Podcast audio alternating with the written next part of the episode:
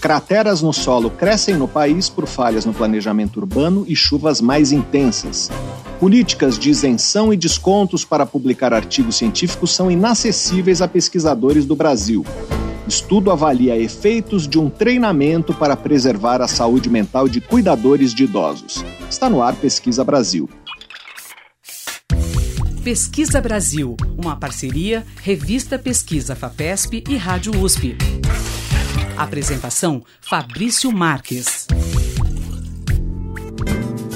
Olá, sejam bem-vindos ao Pesquisa Brasil, o programa de rádio e podcast da revista Pesquisa FAPESP. Eu sou o Fabrício Marques, editor de política da revista, e no programa de hoje nós vamos falar sobre o agravamento das vossorocas pelo país. A vossoroca é um fenômeno erosivo em que a água da chuva concentrada escava grandes buracos em solos mais frágeis e atinge o lençol freático. Nosso entrevistado é o geógrafo Marcelino Silva Farias Filho, professor da Universidade Federal do Maranhão. Desde 2015, ele vem alertando as autoridades sobre o agravamento das vossorocas urbanas no município de Buriticupu, no Maranhão, que levaram a cidade a decretar estado de calamidade pública agora em março. Vamos conversar também com a bioquímica Alicia Kowaltowski, professora do Instituto de Química da USP. Ela fez um estudo que chamou a atenção para um obstáculo enfrentado por cientistas quando eles tentam publicar seus artigos em revistas internacionais de prestígio. Com o avanço do modelo de acesso aberto, em que os leitores podem ler os artigos na internet sem pagar nada, os custos de publicação passaram a recair sobre os autores, que são obrigados a pagar taxas às vezes muito altas às revistas. As editoras têm políticas de isenção e descontos, mas o levantamento mostrou que essas políticas são muito restritivas e ignoram as dificuldades de autores de países de renda média, como o Brasil. Outro tema do programa é uma pesquisa que avaliou os efeitos de um treinamento para cuidadores de pessoas idosas. Esse treinamento busca evitar sobrecarga de trabalho e o surgimento de problemas de saúde mental nos cuidadores, como a depressão treinamento aborda conceitos relacionados a uma habilidade, a empatia. O psicólogo Madison Maximiano Barreto, estudante de doutorado da Universidade Federal de São Carlos, vai contar quais foram os resultados desse estudo e como eles podem ser úteis para qualquer pessoa que cuida de idosos, inclusive seus familiares. Você pode acompanhar o conteúdo de pesquisa FAPESP nos nossos perfis nas redes sociais. Nós somos arroba Pesquisa FAPESP no Facebook e no Twitter e no Instagram e no Telegram, arroba pesquisa underline FAPESP. Nosso site é o revistapesquisa.fapesp.br e lá você pode ouvir o Pesquisa Brasil quando quiser e também se cadastrar na nossa newsletter, assim você fica por dentro de tudo o que publicamos.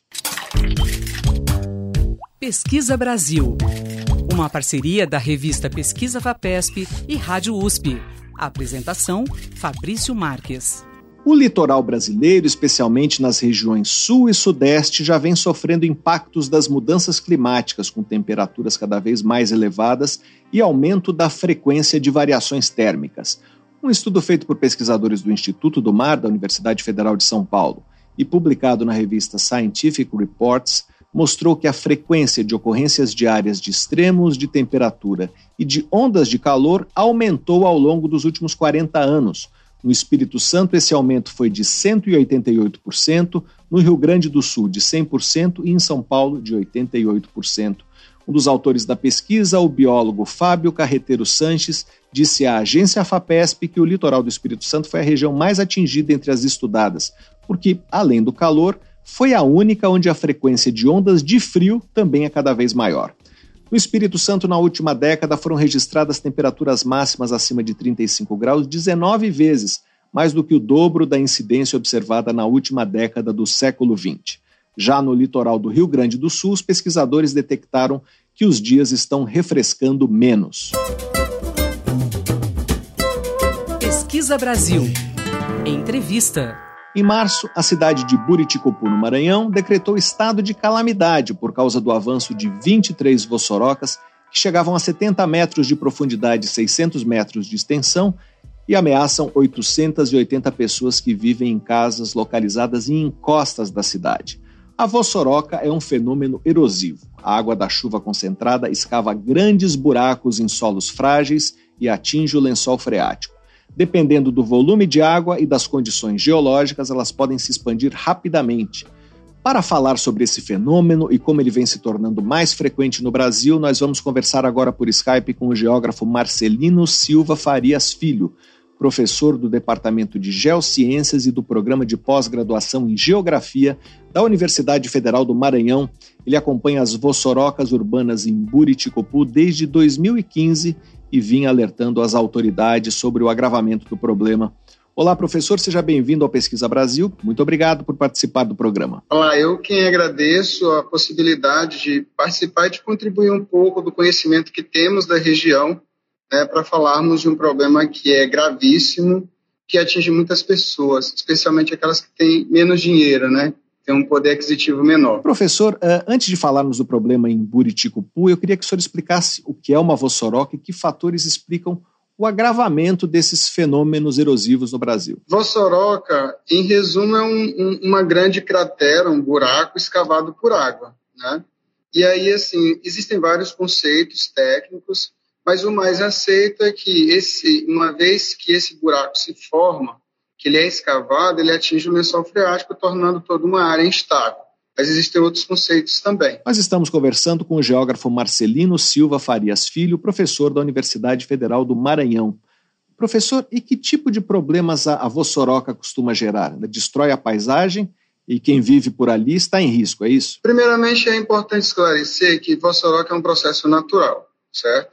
ela pode ocorrer independentemente da presença humana. Só que o ser humano ele acelera este processo, certo? E ele se torna problema quando ele atinge essas áreas, quando é intensificado, quando é acelerado pelo homem. Por que, que é um fenômeno natural e ele é importante também? Porque ele ocorrendo na proporção que a natureza é, regula, sem a nossa interferência, ele ajuda na evolução da paisagem, ele permite que surjam rios, que apareçam nascentes, ele permite a distribuição de sedimentos, de fertilidade, de sementes. Então, é um fenômeno importante para a dinâmica do planeta. Mas quando o ser humano ele é, altera a velocidade com que ocorre esse fenômeno, ele pode provocar diversos problemas.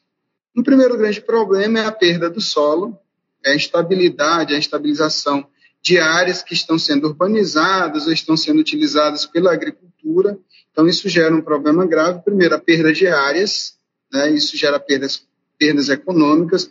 Isso pode fragilizar também, por exemplo, é, pessoas mais pobres que moram nessas áreas mais vulneráveis, perdendo as casas, as residências. Existem os problemas ambientais correlacionados, né? A perda da qualidade do ar, né? a perda de rios, porque o material que sai dali, ele é depositado em áreas de vales, de rios. Isso vai gerar perdas aí que são imensuráveis, né? não dá para mensurar completamente. Mas temos perdas de solo, de vegetação, a paisagem é modificada, os rios desaparecem e assim por diante. E esse problema vem se tornando mais frequente em vários lugares. Com certeza, principalmente naquelas áreas em que a urbanização ou que o uso agrícola ele não obedece às leis ou é, é muito frágil ou são muito frágeis ambientalmente. Né? Então, é, é, há uma conjunção, uma junção de fatores, os naturais e os sociais. Mas naquelas áreas em que o ambiente natural ele é frágil por várias características e que a lei não é cumprida, porque a lei determina algumas áreas que não podem ser ocupadas, né? esse fenômeno ele vai se tornar mais frequente, mais intenso e vai gerar mais danos, como é o caso de Buriticupu. Nós estamos conversando com o geógrafo Marcelino Silva Farias Filho, professor da Universidade Federal do Maranhão. Buriticupu seria hoje o lugar eh, em que o problema aparece de forma mais expressiva no Brasil? É, tem grandes vossorocas desse tipo em outros lugares também? É, no Maranhão, Buriticupu é mais emblemático, porque as, as vossorocas elas se concentraram próximas cidades.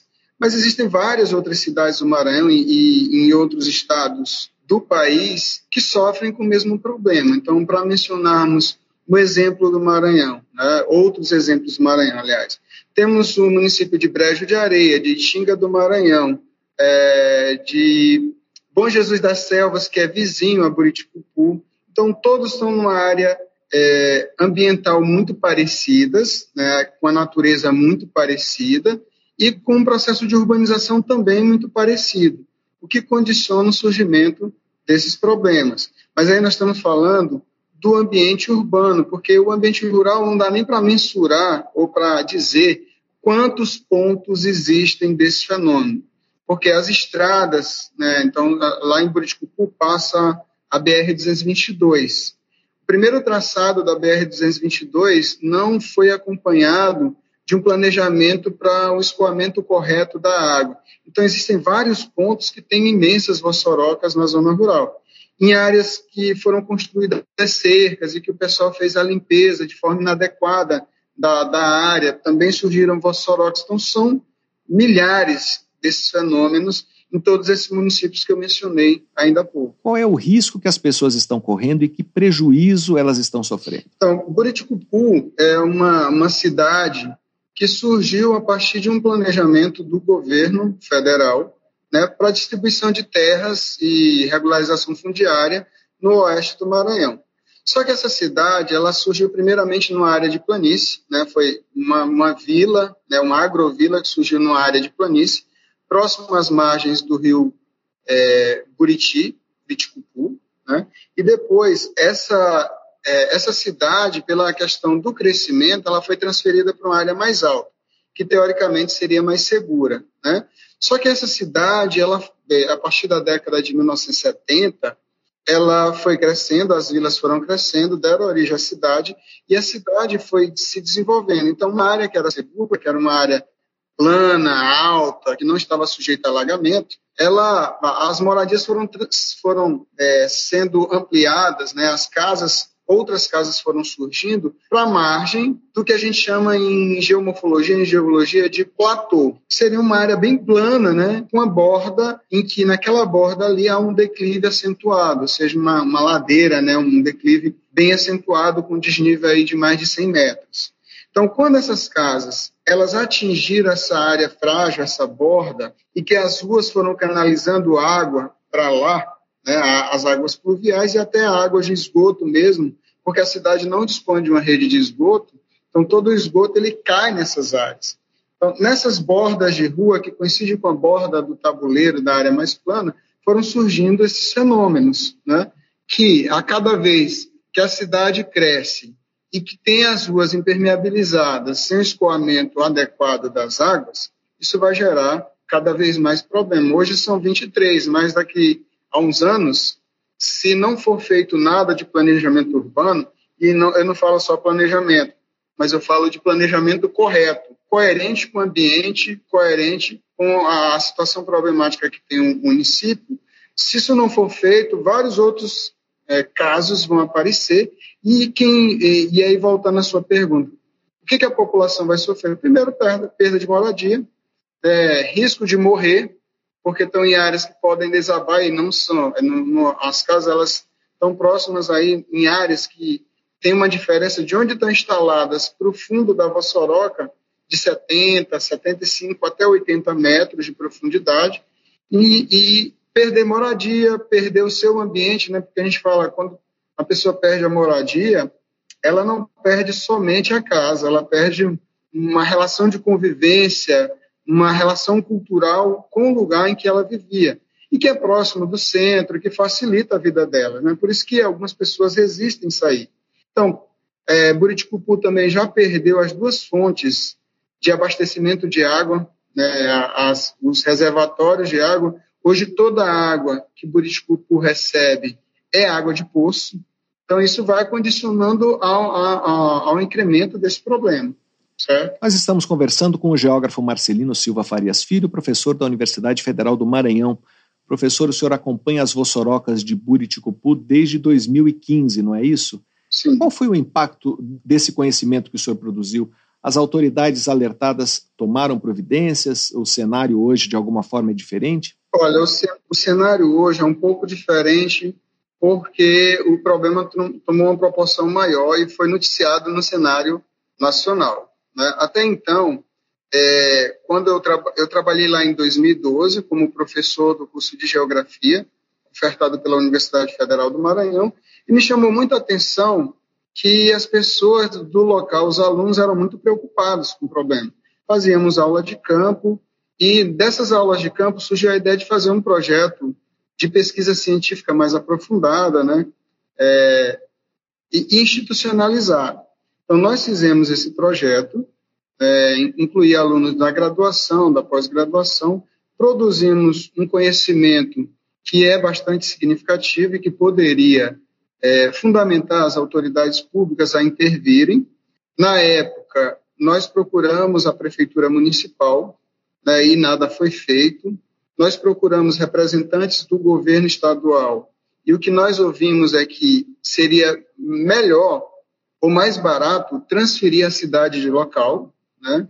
E até certo ponto, em alguns lugares, essa autoridade tem razão, e depois eu vou dizer por quê, né? Mas nada de efetivo foi feito naquela época. Mais recentemente, na, na administração municipal atual, é, foi feito um grupo de trabalho envolvendo técnicos. Esses técnicos procuraram pesquisadores, procuraram pessoas para ajudar, mas aí esbarra na questão do recurso financeiro, né? Porque é, como os fenômenos já são muito graves, né, já são quase irreversíveis em alguns pontos, e como demanda uma grande quantidade de recurso, o município não dispõe desse recurso. Então, e, e o governo federal, o governo estadual também né, alega que não dispõe. Só que quando tem uma situação de emergência ou de calamidade pública, esse recurso aparece. Então, o que, que a gente percebe? É que é a falta de planejamento de fato. Né? Não dá para resolver tudo de uma vez, vamos resolver uma área, depois vamos passar para outras áreas. Né? E aí, o que mudou foi só é, essa notabilidade no cenário nacional e o envolvimento do governo municipal de forma mais aprofundada com a pesquisa. Né? Mas a questão de intervenção prática, muita, é, eu não vi muita coisa sendo feita, e aquilo que foi feito, de fato, foi retirar alguns moradores para transferir para um conjunto habitacional que foi construído para essa finalidade, um conjunto habitacional do programa do governo federal. Né? Então, aí a gente vê que a cidade foi transferida, só que foi transferida para um lugar tão frágil, né, tão vulnerável quanto o local anterior. Tanto é que hoje essa é uma das áreas, o conjunto habitacional é uma das áreas mais ameaçadas. E já em 2017, quando entregaram o conjunto habitacional, uma das previsões que eu fiz para os meus alunos, olha, até cinco anos isso aqui vai estar do mesmo modo. E hoje tem um monte de moradia ameaçada. Por quê? Construir o conjunto com as ruas inclinadas para a borda, sem escoamento da água pluvial, com a estação de tratamento de esgoto que nunca funcionou e despejou água na borda da encosta. Né? O que, que aconteceu? Outras vossorocas surgiram e as casas estão desabando do mesmo modo. Então, não vale a pena transferir a cidade, tem que transferir para um lugar seguro. Por isso que eu falei, é preciso ter planejamento, mas esse planejamento ele tem que ser coerente com a realidade ambiental, com a realidade das pessoas e tem que envolver não só a questão de custos, porque não, Muitas vezes se procura uma área mais barata para colocar essas pessoas, eles têm que procurar uma área mais segura. Independentemente de preço, a área tem que ser segura. Mas ali não tem jeito? É, precisa remover as pessoas porque não haveria uma estratégia com custo-benefício razoável para remediar essa situação, é isso? É, custo-benefício ele tem que ser mensurado, né? Então, se nós pensarmos nas habitações que estão ameaçadas hoje, é, e seria muito mais barato transferir essas pessoas né, para um lugar seguro. Só que essas vossorocas elas vão evoluir e vão ameaçar outras áreas, certo? Então, o que tem que ser feito independentemente do custo, mas pensando no benefício em médio e longo prazo? Conter o processo. Onde é que ocorre? Onde vamos conter o processo, forma um grupo de trabalho para atuar permanentemente, independentemente de gestão, porque a gente sabe que, principalmente no âmbito municipal, não existe programa de governo, existe projeto. Né? E toda vez que muda a administração, esses projetos são modificados ou abandonados. E aí, assim, é, tem que ser feito um programa para contenção, para esclarecimento, sensibilização da população, independentemente do valor. Porque a lei está falando da ameaça a uma cidade, a muitas vidas, a muitos patrimônios que as pessoas construíram a duras penas. Né? Então, assim, é, nós temos recursos para isso. Né? Nós temos vários fundos aí Fundo da Amazônia, tem a Vale, tem a empresa Vale que é, tem trilhos que passam no município, ela poderia ser uma parceira forte nisso, desde que convocada, claro, com conhecimento apropriado, né? Tem o um governo federal, tem o um governo estadual, não é possível que em todas essas instâncias não se encontre uma solução. Agora, de fato, a natureza ela é vulnerável, né? Porque lá nós temos uma condição de solo frágil, geologia frágil, ambiente chuvoso, e nós estamos num ambiente que na geomorfologia é chamado de ambiente interfluvial, ou seja, está entre dois canais de pequenos rios. Então, pela natureza do local, vai evoluir mesmo por erosão, né, para que essa área se torne mais plana. Entretanto, na, na, nessa mesma área, de um lado que não tem urbanização, não tem erosão. Da área que tem uma urbanização mal feita, sem planejamento, tem muita erosão. Em outras palavras, se nós deixarmos a natureza funcionar sem uma intervenção maléfica, a erosão vai ocorrer, mas num nível muito mais lento, que não vai ameaçar moradias. Né? O que nós precisamos é intervir para parar o que fizemos né? e para evitar que pessoas ocupem esse local. Por quê? A gente sabe assim que ah, o problema ele vai ser contido, certo? Eu não vou recuperar, mas eu vou conter. Quando as pessoas não veem mais ameaça, elas vão para lá. Então, o poder público ele tem que agir permanentemente, não só pontualmente, né, para resolver o problema. Nós estamos conversando com o geógrafo Marcelino Silva Farias Filho, professor da Universidade Federal do Maranhão. É, queria falar um pouco sobre o seu trabalho de pesquisa. O senhor e o seu grupo publicaram artigos científicos analisando o que está acontecendo no Maranhão. De que forma esse trabalho contribuiu para ampliar o conhecimento sobre as vossorocas no Brasil? É, primeiramente, né, é, tem um, uma particularidade local que foge muito à realidade nacional. Né? Então, quando a gente fala de áreas agrícolas, o pessoal se interessa muito por solos que tenham menos alumínio, que estejam na área plana e que tenham menos alumínio. Lá em Buriticupu, nós identificamos uma particularidade. Nós estamos num ambiente tropical em que quase não há alumínio no solo. Então, nas áreas rurais vai ter um interesse grande né, para plantio de grãos, como está ocorrendo a ampliação, certo? Mas essa ausência de alumínio torna os solos mais frágeis, mais frágeis ainda aos processos erosivos, certo? É, do ponto de vista da, da, fragilidade, o alumínio, ele, a ausência do alumínio, ele não permite a agregação, ela não permite a agregação de sedimentos, ou seja, não se formam aqueles é, aqueles, aqueles agregados, aquelas formas maiores que estão no solo que não correspondem somente à areia, à argila e outras partículas. Né? Como não tem isso, a área pode ser facilmente é, danificada ou destruída quando há qualquer tipo de intervenção. Então, o conhecimento que nós agregamos, esse conhecimento, né, fizemos um estudo do município como um todo, e aí alertamos que a erosão não se dá ou não vai ser problemática somente na sede municipal, porque tem um estudo que nós fizemos que, é, estimando é, vulnerabilidade, e o que, que a gente chegou, qual a conclusão que a gente chegou? Que mais 50% do município tem um risco à erosão que é chamado de catastrófico. Ou seja, a gente está falando de mais de 50% do município. E aí, qualquer outra área urbana, assim como tem povoados que estão ameaçados, as áreas agrícolas também serão ameaçadas. Então, a gente já faz um alerta antes que essas áreas agrícolas de grande porte que estão se instalando lá, é, em, em, em, sistemas intensivos de uso da terra, nós fazemos um alerta para que essa área, essas áreas não sejam danificadas também. Então, somamos aí aos problemas nacionais, né? em Minas Gerais tem muito, em São Paulo tem muitas áreas afetadas por erosão, e aí alertamos para Buriticupu e para a região que pode ser um problema muito maior né, com o avanço da agricultura intensiva. Nós conversamos com o geógrafo Marcelino Silva Farias Filho, professor da Universidade Federal do Maranhão. Para saber mais sobre o agravamento de vossorocas pelo país, leia a reportagem de Sara Schmidt no site da revista Pesquisa FAPESP, que é o revistapesquisa.fapesp.br. Professor, muito obrigado pela sua entrevista. Eu que agradeço pela oportunidade de passar um pouquinho dessas informações para quem está nos ouvindo. Pesquisa Brasil, o programa de rádio da revista Pesquisa FAPESP. Pesquisadores da Universidade Estadual de Campinas desenvolveram um desinfetante líquido que, quando é aplicado sobre uma superfície, se transforma imediatamente em gel. Isso evita que o produto escorra, prolonga sua permanência na superfície e aumenta a eficiência no controle de microorganismos.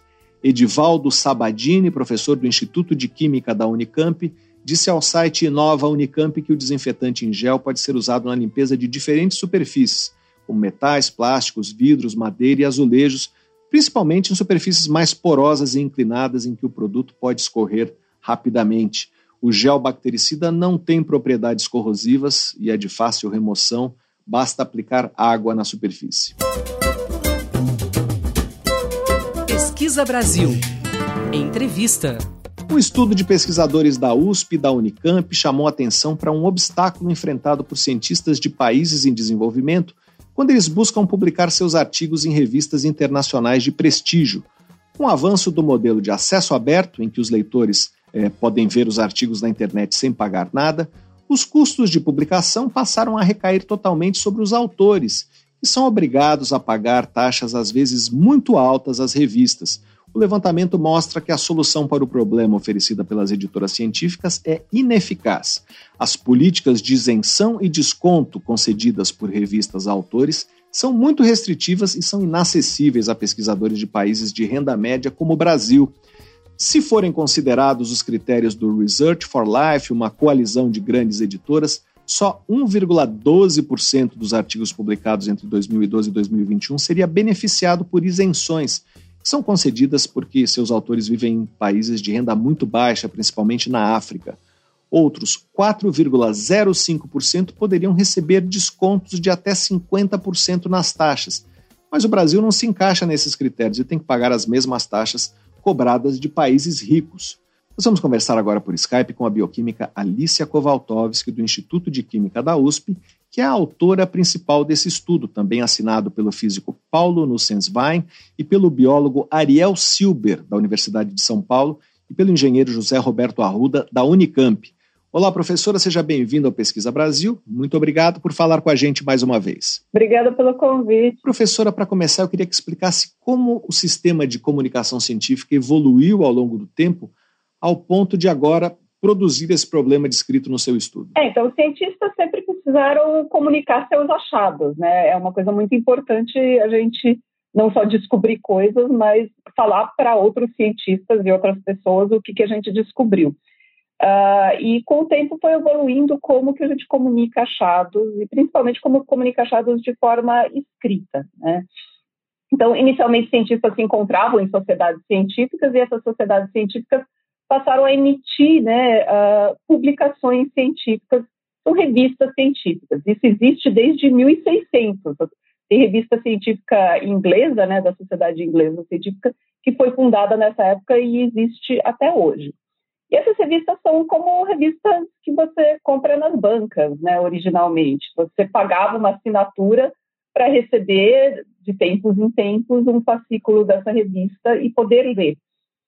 Mas, com o tempo, elas foram crescendo e foram ficando em um número muito grande, né, e também passaram a ser operadas não só por sociedades científicas, mas também por editoras profissionais, de modo que um cientista específico não consegue mais pagar pela assinatura das revistas que ele precisa ler os artigos, né, e essas assinaturas passaram a ser pagas pelas instituições científicas. No caso específico do Brasil, que é um caso bem diferente, as assinaturas de revistas passaram a ser pagas pela CAPES.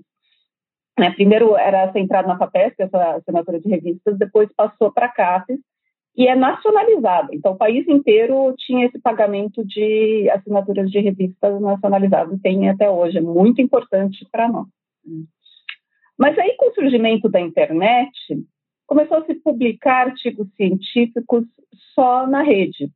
Então, tirou-se o custo da publicação de artigos da publicação física deles. Né? Não tem mais que imprimir esses artigos, colocar no papel e espalhar eles pelo mundo fisicamente. Então, se criou uma maneira de poder se publicar artigos de uma maneira muito mais barata.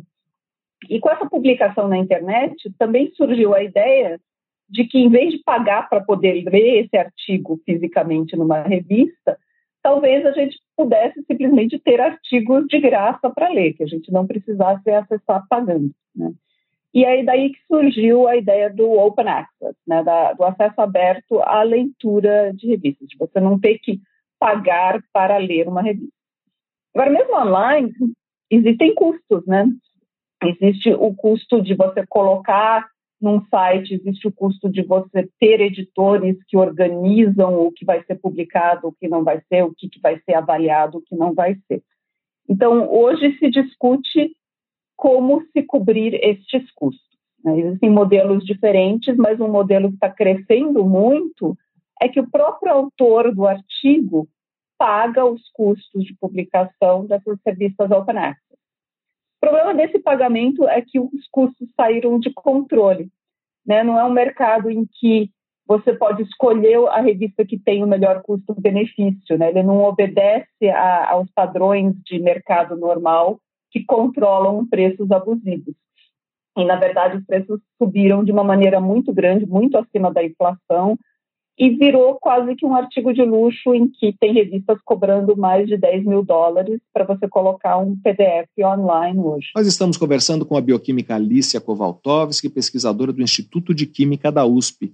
Professora, poderia dar exemplos? Na sua área, qual é o custo de se publicar numa revista de prestígio como se gerencia esse custo e de onde vêm os recursos? É, então, os custos variam muito, né? É, não existe revista Open Access hoje na minha área que custe menos do que 2 mil dólares, tá?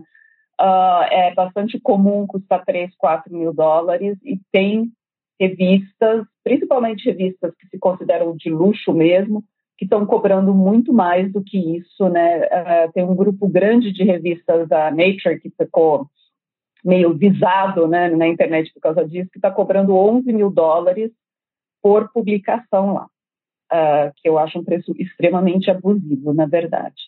Uh, isso, quando você transforma em reais, é um preço extremamente grande. No momento, quem está pagando isso no Brasil são os autores. Internacionalmente, principalmente no primeiro mundo, várias instituições começaram a fazer acordos, acordos que eles chamam tipo subscribe to open, né? em que a instituição está pagando um tanto para a editora por ano, e em troca disso, os membros dessa instituição não precisam pagar do seu próprio projeto de pesquisa o pagamento dessas publicações. Então, eles podem publicar de graça, entre aspas, porque a instituição está pagando por eles. Na verdade, é uma troca. Né? Em vez de você pagar a assinatura da revista que se pagava antigamente via institucional, agora eles estão fazendo essas, esses acordos subscribe to open. Então, trocou-se o tipo de acordo de como pagar isso, mas continua se pagando para essas editoras científicas esses custos por via institucional. No Brasil, esses acordos ainda não aconteceram. A CAPES está começando a falar sobre isso, né? Na verdade, eu, eu conheço pessoas dentro da CAPES que estão muito empenhadas em fazer isso, mas ainda fica na mão do autor do artigo fazer esse pagamento e tem que sair de algum tipo de pagamento que esse autor tem. Né? Então, geralmente sai dos nossos projetos de pesquisa e significa que a gente tem que escolher entre pagar isso ou pagar para reagentes de laboratório. Falando agora sobre o estudo, vocês descobriram que as políticas de isenção e desconto para autores é muito restritiva e não beneficia pesquisadores é, do Brasil, por exemplo, é isso? É, é isso. Então, muitas vezes o, o, a ideia do acesso aberto é vendida como sendo uma forma mais inclusiva de você fazer ciência, porque todo mundo poderia ler os trabalhos científicos de forma aberta sem pagar por essas assinaturas de revista. Mas o que a gente percebe como brasileiro na prática é que se trocou né, o acesso aberto à leitura por uma exclusão para a gente, como autor, muito anterior. Né? A gente está sendo excluído de publicar porque a gente não tem o dinheiro para pagar essas, essas taxas de publicação. E quando eu converso com os meus colegas né, do, da Europa ou dos Estados Unidos sobre isso, eu falo, olha, essas taxas de publicação são muito altas para a gente, né? Quando você compara esses valores em dólar versus os nossos salários, versus os valores dos nossos projetos científicos é muito dinheiro eles sempre falam não, mas tem políticas uh, para descontos e para waivers, né, para você não ter que pagar se você vem de um país em desenvolvimento. Só que eu via que na prática o Brasil nunca era incluso nisso, né? Então, como ver como que são essas políticas que eles têm de descontos uh, e de waivers, né, de, de não pagamento dessas taxas? Fui olhar que países são esses, quem é incluso nisso, e a gente fez contas mesmo, né, olhando para todos os, os países diferentes que estão publicando artigos científicos, e vendo quantos artigos vêm desses países que recebem descontos e que recebem waivers completos, né, não precisam pagar para publicar seus artigos. E o que a gente viu é que é muito bonito né, falar que países com essas classificações de desenvolvimento baixo recebem esses descontos, mas se você não inclui países de upper middle income, né, que são esses países que incluem o Brasil nesses descontos, essas políticas de descontos afetam muito poucos autores. Né? A gente vê que política de desconto que a Nature adota, por exemplo, né, de waiver completo, afeta menos de meio por cento dos autores que publicam, enquanto as políticas de várias outras revistas afetam menos de 5%, né, e o Brasil não está incluso. Ah, na prática, também, a gente percebe que mesmo se a gente pedir um desconto para além né, desses descontos automáticos, o brasileiro não recebe. Essas revistas escrevem de volta para a gente e falam: olha, não, vocês não estão na lista de países que são pobres o suficiente para receber o desconto. O que acontece é que a gente é, é, é rico demais para receber desconto e pobre demais para publicar. E isso está ficando uma crise mesmo no meio científico para nós. Nós estamos conversando com a bioquímica Alicia Kovaltovski, pesquisadora do Instituto de Química da USP. É, vocês também constataram que os países de renda média publicam menos em acesso aberto do que os ricos e os muito pobres. Qual é o prejuízo dessa crise? É, então, a gente também descobriu isso. A gente descobriu que os pouquíssimos autores, né, menos de meio por cento, que vêm dos países de renda baixa, dos low income, uh, quando eles conseguem publicar, que é bastante raro, eles publicam bastante em acesso aberto. Eu acho que porque eles não precisam pagar essas taxas né, eles são isentos. Por outro lado, países como nós, que têm problemas econômicos, mas não recebem nenhum desconto, nós somos o grupo que menos publica em acesso aberto. Eu acho que isso sugere que realmente essas taxas estão nos inibindo de publicar nosso trabalho de maneira aberta. A, a minha grande preocupação é que, muito logo, em 2025, 1 de janeiro de 2025, muitas revistas vão deixar de ser opcionais em termos de acesso aberto e vão passar a ser só acesso aberto.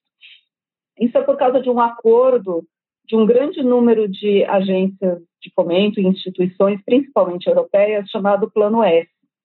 O Plano S quer fazer com que as publicações científicas sejam de acesso aberto na revista muito rapidamente. Eles não aceitam outra forma de acesso aberto que você depositar pré-print, né, que é uma outra maneira de fazer acesso aberto. Um, por causa dessa política do Plano S, porque eles só vão aceitar que revistas sejam híbridas, que você pode escolher se é acesso aberto ou não, até o final de 2024, um grande número de revistas reputáveis em que eu publico todo dia, né, internacionalmente conhecidas, que meus pares internacionais leem, vai passar a ser só acesso aberto em 2025. E com isso, as nossas escolhas de onde de publicar vão diminuir. Né? Então, a gente está tá numa crise muito próxima de como poder publicar de uma maneira igualitária com o resto do mundo. Né? E eu acho que talvez com isso, com essa forçação de barra, né, eu diria, para se tornar acesso aberto tão rápido e sem pensar nos mecanismos de uma maneira boa, a gente corre o risco de, na verdade, diminuir a inclusão em vez de aumentar porque você vai barrar essas pessoas que estão em países de desenvolvimento de publicar em primeiro lugar, né, que é bem pior do que não conseguir ler, eu acho. E para isso o Brasil precisaria entrar nesses acordos que substituíram o pagamento global de assinaturas pelo pagamento de um montante para que todos os autores possam publicar em acesso aberto nessas revistas. É isso? É, então existem várias soluções. Né? Uh, uma solução seria que se aceitasse como acesso aberto outras formas de acesso aberto, como o depósito de pré-prints, que é gratuito. Mas a verdade é que o, os países em desenvolvimento não estão indo para esse lado, principalmente esse plano S, eles não aceitam, então isso não vai acontecer. Outra solução é ter revistas de acesso aberto mais econômicas ou gratuitas. O problema é fundar essas revistas e fazer elas serem lidas e reconhecidas na comunidade científica num espaço de tempo tão pequeno. Isso não vai acontecer até 2025. É, então, eu vejo que, para nós aqui no Brasil, no momento, para a gente não perder a visibilidade internacional que a qualidade científica que a gente tem merece, né, porque a gente consegue produzir ciência igualitária com países desenvolvidos, a gente vai precisar desses planos transformativos, desses planos subscribe to open. E, e para minha felicidade, né, a gente teve uma troca importante de governo e também de gestão dentro da CAPES no começo do ano agora, e está bem claro para mim que a gestão atual entende o problema completamente e está começando a trabalhar em cima disso. Nesse sentido, eu tenho muita esperança que o Brasil tem melhor capacidade de negociação com as revistas, porque a gente faz, sempre fez essa negociação a nível nacionalizado via CAPES, né? mas não resolve o problema dos outros países em desenvolvimento e também, na verdade, não resolve o nosso, porque essa barganha com as revistas sempre vai ser pior num país em desenvolvimento que tem menos produção científica, menos cientistas e menos capacidade de negociar esses preços por um preço razoável. Nós estamos conversando com a bioquímica Alicia Kovaltovski, pesquisadora do Instituto de Química da USP. Professora, nos últimos 25 anos, o Brasil investiu na criação de revistas de acesso aberto. Uhum. Eu me refiro à biblioteca Cielo, com cerca de 300 revistas no Brasil, teve um grande investimento da FAPESP.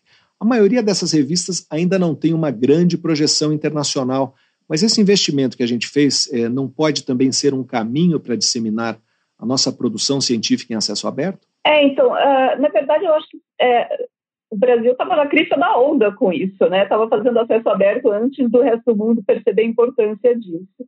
São revistas muito importantes, mas eu acho que são importantes para áreas específicas e, e depende muito do contexto. Eu, por exemplo, não faço uma ciência que é importante só para o Brasil. Eu faço uma ciência que é internacionalmente importante, não é um assunto importante mais localmente do que internacionalmente. Se eu publicar os meus artigos nessas revistas, os autores internacionais vão ler muito menos, porque não conhecem essas revistas, independente da qualidade do trabalho. Infelizmente, o mundo é assim. Tá? Se vem que foi publicado numa revista brasileira, vão achar que é menos importante do que numa revista internacional reconhecida e vão ler menos. Isso vai prejudicar tanto o conhecimento do mundo sobre os trabalhos do meu grupo, quanto as possibilidades dos meus estudantes, para ser bem sincera. Eles ainda vão ser julgados por onde eles publicaram. Então, se eu passar a minha produção científica para essas revistas, por causa da minha área de trabalho, isso vai prejudicar tanto o conhecimento do que o laboratório faz quanto as carreiras dos meus estudantes. Então, não é uma coisa que é igualitária nesse momento para o trabalho do meu grupo.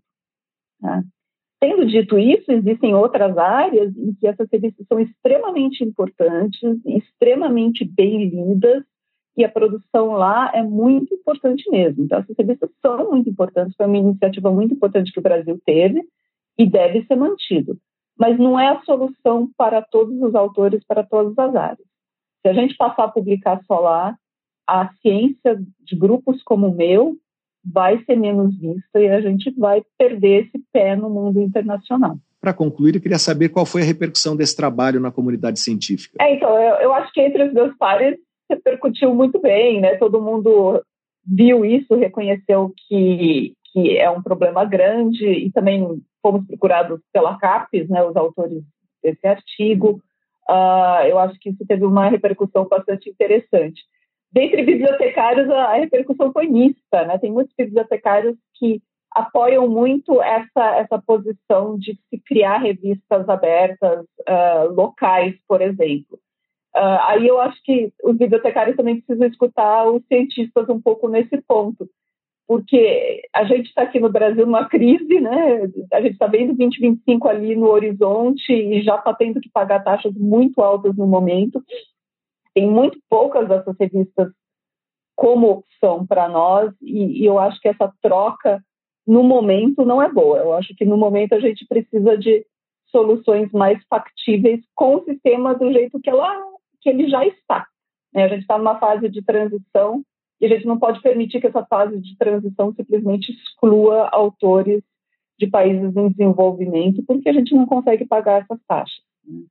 Uh, então, o, o, a recepção foi um tanto mista. Né? Os comentários de bibliotecários no artigo, alguns deles, eu acho que eles não entendem a posição de um autor cientista que, no momento, está tendo que pagar essas taxas muito altas e está sendo recusado descontos repetidamente e como que está a nossa vida no momento. Nós conversamos com a bioquímica Alicia Kowaltowski, do Instituto de Química da USP.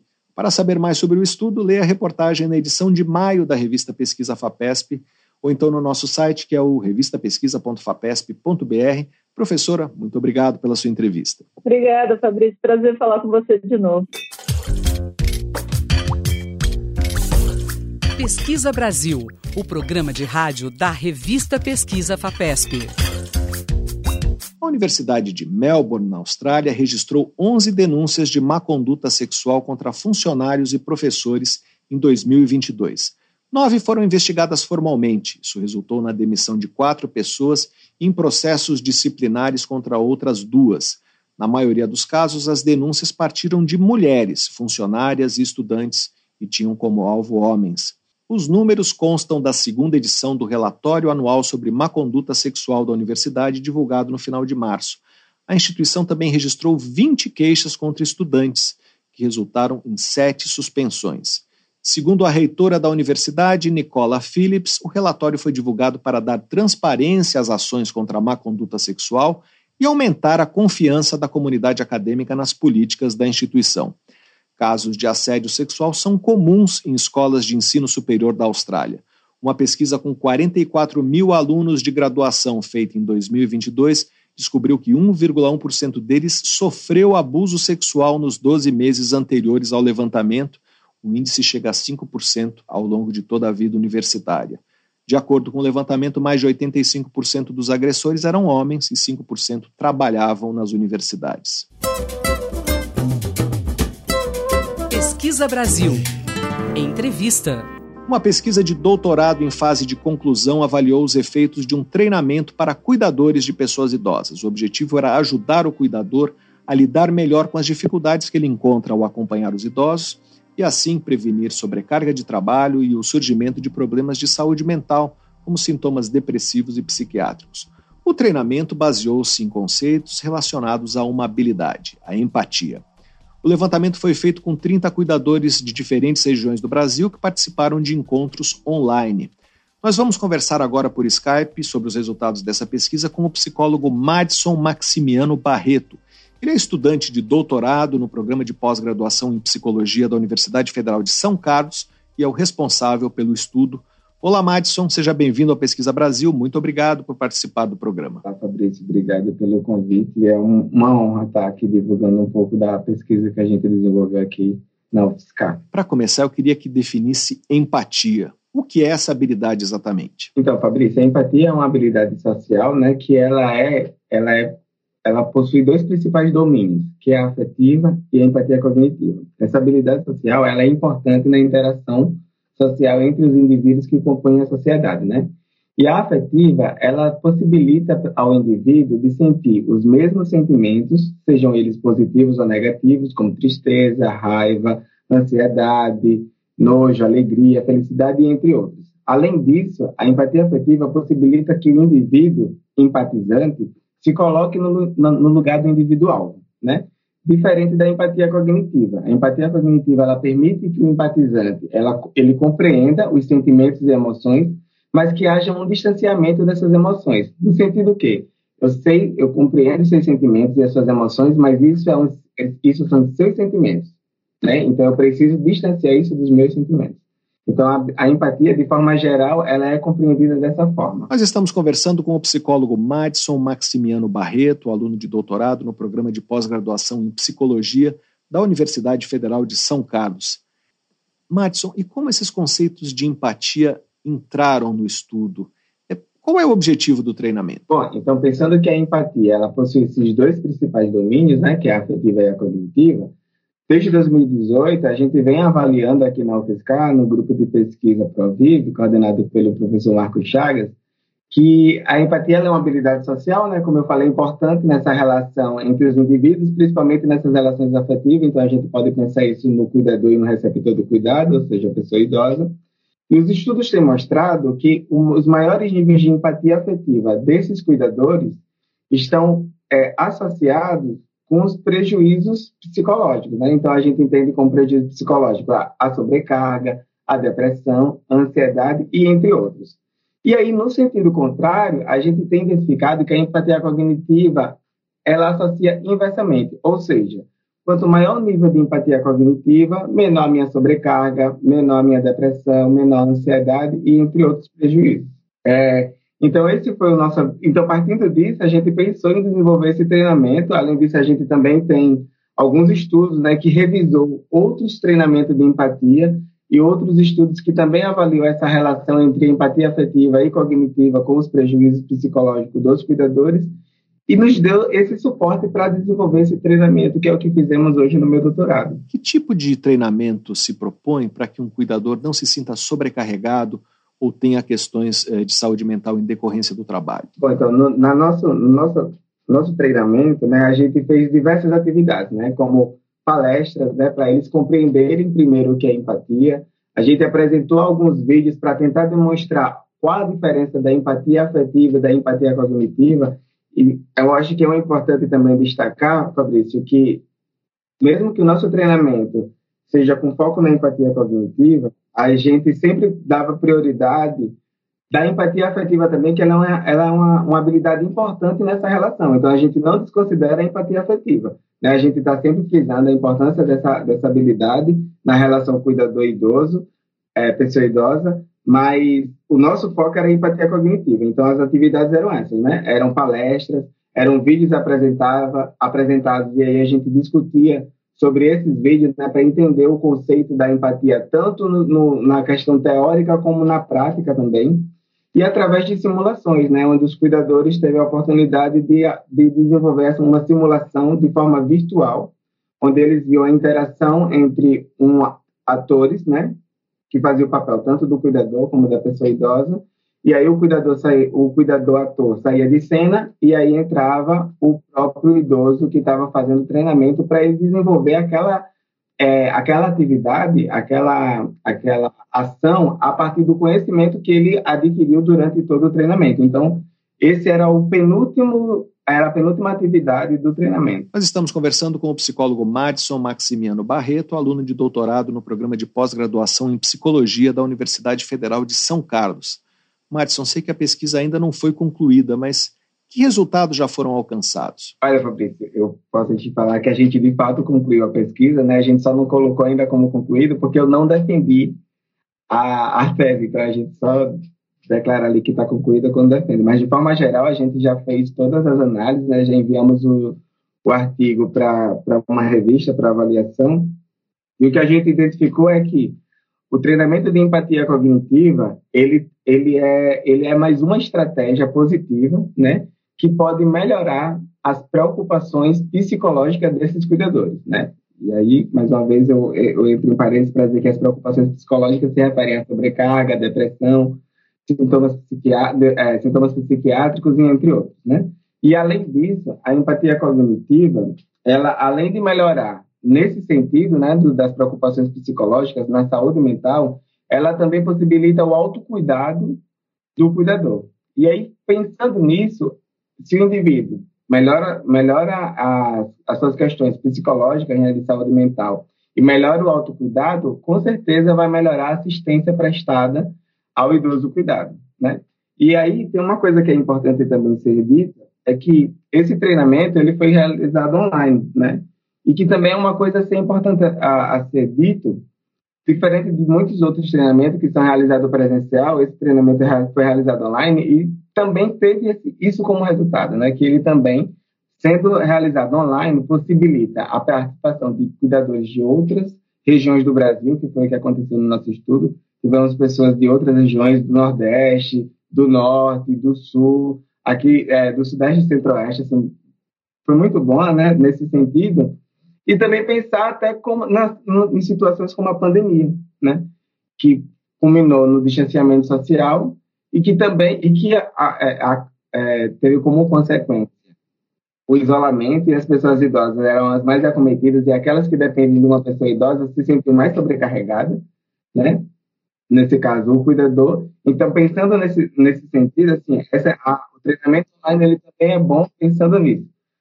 Tanto para melhorar a, a, essas questões psicológicas e o autocuidado da, do cuidador, mas também pensando que ela é uma estratégia que pode ser utilizada tanto é, em momentos atípicos, como a pandemia, como no momento não atípico. A ideia é disponibilizar esse treinamento? É, então, não. Né, esse treinamento ele não vai ser disponibilizado, mas o intuito é que a gente possa compartilhar com instituições, né, com curso de cuidadores, é, como se deu esse passo a passo do treinamento a partir desse artigo e que outras pessoas possam desenvolver isso, né? A gente tem pensado aí em fazer um, um, outro, um outro projeto nesse sentido, avaliando tanto o treinamento online como o treinamento presencial, para saber se o online, assim como o presencial, também apresenta resultados satisfatórios. Nós estamos conversando com o psicólogo Madison Maximiano Barreto, aluno de doutorado no programa de pós-graduação em psicologia da Universidade Federal de São Carlos. Madison, pensando em qualquer pessoa que precise cuidar de idosos, eh, mesmo as que não são profissionais, como familiares e amigos, o que está ao alcance dessas pessoas para lidar melhor é, com essas tarefas e evitar a sobrecarga emocional? É, bom, Fabrício, eu acho que uma, isso é uma ótima pergunta.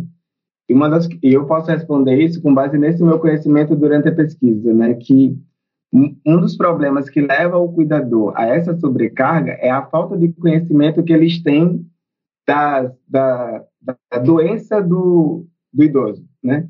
Então, se, o idoso tem uma doença, se a pessoa idosa ela tem uma doença de Alzheimer, e aí o, o, o cuidador ele não sabe o que é que pode acontecer, né? Que o paciente pode ter oscilações é, é, é, de comportamento, pode estar mais agressivo, e às vezes a pessoa acha que o, o idoso está agindo daquela forma pro, propositalmente, que na verdade não é, né? É condições da própria doença. Então, acho que isso é a primeira coisa, né? Buscar se informar quanto a esse as possíveis as, as possíveis ocorrências que podem se dar de, é, por causa da própria doença do idoso, né? Seja por causa do Parkinson, por causa do Alzheimer, entre outros. Acho que esse é o primeiro ponto, que era uma das coisas que eram muito questionadas entre os cuidadores na pesquisa, quando eles imaginavam assim, poxa, mas eu pensava que o idoso estava agindo dessa forma, é, propositalmente para chamar atenção, e pode ser, mas muitas das vezes é por causa da condição mesmo do, da doença. Uma outra coisa é, é buscar apoio de instituições, né? A gente sabe que aqui a gente tem a Abras que dá esse apoio, né, para que as pessoas possam ter esse conhecimento, possam ter esse suporte. E além disso, é tentar participar dessas outras atividades e buscar também ter a, a, a, é, atividades de lazer, sabe? Assim, sei, só que assim, isso é uma coisa muito difícil de se falar, porque às vezes o filho ou a esposa são os únicos são os únicos cuidadores, né? Então, se eles forem sair para cuidar da sua, da sua saúde mental, buscar um lazer e tudo mais, com quem esse idoso vai ficar? Né? E uma outra coisa é que as pessoas acham que ela, os cuidadores, na verdade, eles acham que eles é, são os únicos que podem cuidar da pessoa idosa. Né? Então, se eu sou filho e eu tenho um irmão, o meu irmão não vai cuidar como eu cuido. Mas se eu adoecer, quem é que vai cuidar desse idoso? Né? Então, é uma coisa que esses cuidadores também precisam pensar. E era uma das coisas que eram muito abordadas no treinamento entre os cuidadores. Você se referiu à ABRAS, que é a Associação Brasileira de Alzheimer, é isso? Isso mesmo. Isso mesmo. Nós conversamos com Madison Maximiano Barreto, doutorando do programa de pós-graduação em Psicologia da Universidade Federal de São Carlos. Madison, muito obrigado pela sua entrevista. Obrigado, Fabrício. Um abraço. E aqui termina o Pesquisa Brasil de hoje. Para ficar por dentro de tudo que publicamos, você pode se cadastrar na nossa newsletter através do site da revista Pesquisa FAPESP, que é o revistapesquisa.fapesp.br, ou então se inscrever no nosso canal no serviço de mensagens instantâneas Telegram. Procure por Pesquisa FAPESP ou arroba pesquisa FAPESP e você receberá avisos sobre a publicação de reportagens, podcasts e vídeos. O programa tem produção, roteiro e edição de Sara Caravieri. Eu sou Fabrício Marques, editor de política da revista Pesquisa FAPESP, e desejo a todos uma boa tarde. Você ouviu Pesquisa Brasil, uma parceria da revista Pesquisa FAPESP e Rádio USP.